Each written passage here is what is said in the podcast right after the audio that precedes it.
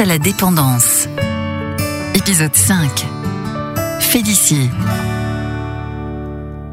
Bonjour à tous et bienvenue dans ce podcast. Aujourd'hui, c'est au Pays Basque que nous partons au pied des Pyrénées.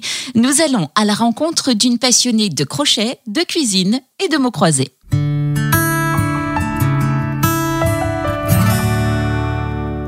Félicie et Gracien vivent depuis près de 60 ans dans le joli petit village de Saint-Étienne de Baïgori, à 10 km seulement de Saint-Jean-Pied-de-Port. Quand on rentre dans leur maison, outre les nombreuses photos de famille, la première chose qui frappe, c'est la superficie de leur salle à manger.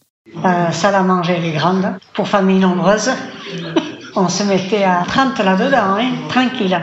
Quand les enfants étaient là, on se réunissait souvent. Hein et souvent autour d'un des plats préférés de Félicie, la piperade. Il en fallait en tout cas de la place entre la famille, ses sept frères et sœurs, les amis, puis les enfants. De son propre aveu, elle n'avait pas le temps de s'ennuyer. Moi, j'avais de quoi faire à la maison, hein, avec les quatre enfants. L'un aussi petit que l'autre. Quand un était malade, l'autre était malade. Et les quatre avaient la rougeole, la varicelle. En plus de la gestion du quotidien, pendant que Gracien travaillait à l'époque aux ponts et chaussées, Félicie, elle, faisait des ménages et consacrait plusieurs heures par jour à une spécialité de la région, l'espadrille. Je recevais la semelle et après il fallait coudre la toile. Et après, on ramenait ça à Bayonne.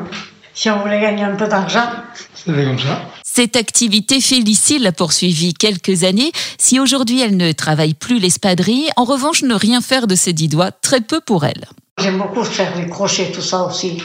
j'ai fait des dessus de lit, j'ai fait des napperons et comme ça. J'aime tricoter aussi. Les mots fléchés. Ah, j'en fais beaucoup.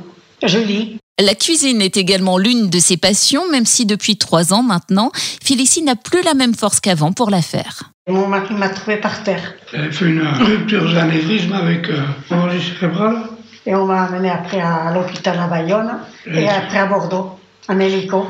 Et puis Félicie souffre toujours des conséquences de cette rupture d'anévrisme. J'ai souvent mal à la tête, j'ai des vertiges.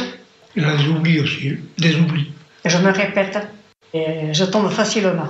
Pour l'aider au quotidien, il a fallu du coup réaménager certaines pièces de la maison.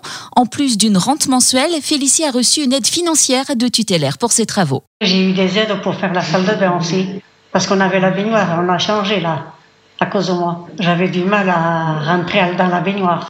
Et pour tous les gestes du quotidien un peu difficiles, elle peut compter sur les infirmières, le kinésithérapeute, l'aide ménagère, mais surtout sur Gracien. Eh oui, heureusement qu'il est là. On s'entend très bien. Et si elle avait si mauvais caractère ou moi, on serait pas restés 70 ans ensemble. On se supporte facilement maintenant. Hein. Les enfants de Félicie sont également très présents. L'une de ses filles habite à quelques centaines de mètres de chez elle. Si j'ai besoin, après le travail, elle vient.